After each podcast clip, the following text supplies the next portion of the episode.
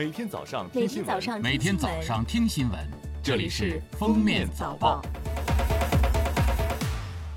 各位听友，早上好！今天是二零二零年九月六号，星期日，欢迎收听今天的《封面早报》。首先来听时政要闻。工业和信息化部部长肖亚庆五号在北京表示，当前中国五 G 用户已超过六千万，今年将推动五 G 大规模商用。近日，根据群众在国务院互联网加督查平台上反映的问题线索，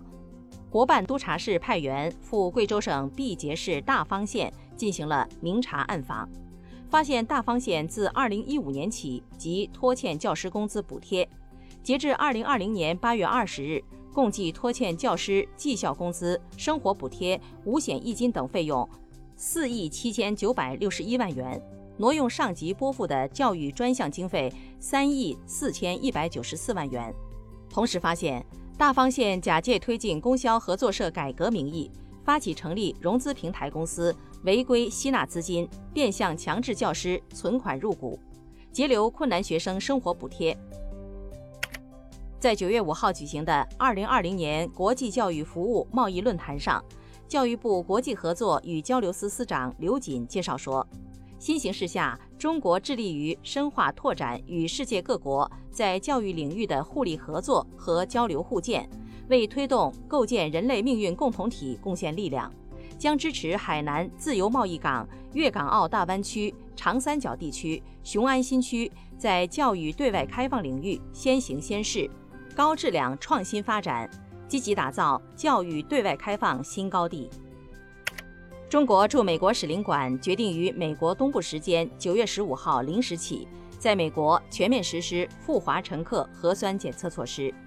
其中，自美国搭乘直飞航班赴华的中外籍乘客，需于登机前三天完成新冠病毒核酸检测，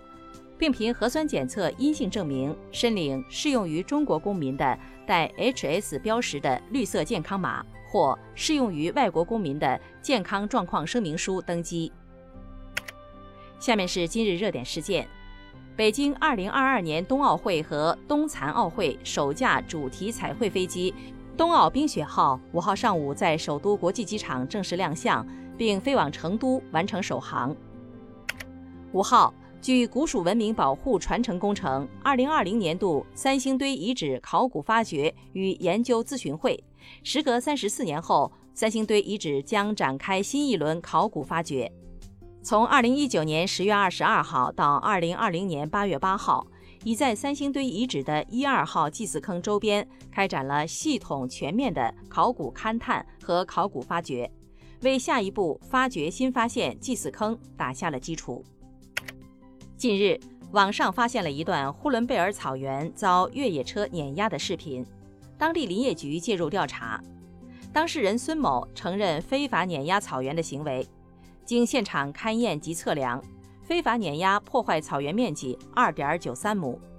当地林业局对当事人处以罚款，并要求种植牧草，恢复草原植被。九月五号，潜逃加拿大六年的重大经济犯罪嫌疑人谢某被成功劝返回国投案，并表示愿积极退赃。这是猎狐二零二零专项行动中浙江省首名从加拿大回国自首的境外逃犯。谢某出逃前系某集团公司法人，涉嫌骗取票据承兑罪。最后来听国际要闻。当地时间九月四号，世卫组织举行新冠肺炎例行发布会。世卫组织首席科学家苏米亚·斯瓦米纳坦表示，全球已有超三十种新冠疫苗进入临床试验阶段，其中九种新冠疫苗处于三期临床试验阶段。预计部分疫苗将于今年底或明年初得到三期临床试验结果，然后进行大规模生产。但现实是，或许到二零二一年第二或第三季度，各国才能开始为其国民接种新冠疫苗。世界反兴奋剂机构北京时间五号发布声明表示，多国政府代表对美国威胁停止缴费表达了担忧。世界反兴奋剂机构将考虑修正相关条款，制裁违反规定的签约方。美国总统特朗普九月二号威胁将撤走纽约、华盛顿等部分城市的联邦资金，理由是这些地方放任示威民众的无政府主义行为。对此，纽约市市长德布拉西奥在三号的例行发布会上表示，纽约市将把特朗普告上法庭。北京时间五号，梅西发布个人声明，公布了下赛季留队的决定。在声明中，梅西解释道。尽管自己并不开心，但新赛季依然会留下，因为不想与巴萨对簿公堂。同时，梅西在声明中用“灾难”来形容巴萨主席巴托梅乌领导的管理层。他与巴萨的现有合同将在2021年夏天到期。感谢收听今天的封面早报，明天再见。本节目由喜马拉雅和封面新闻联合播出。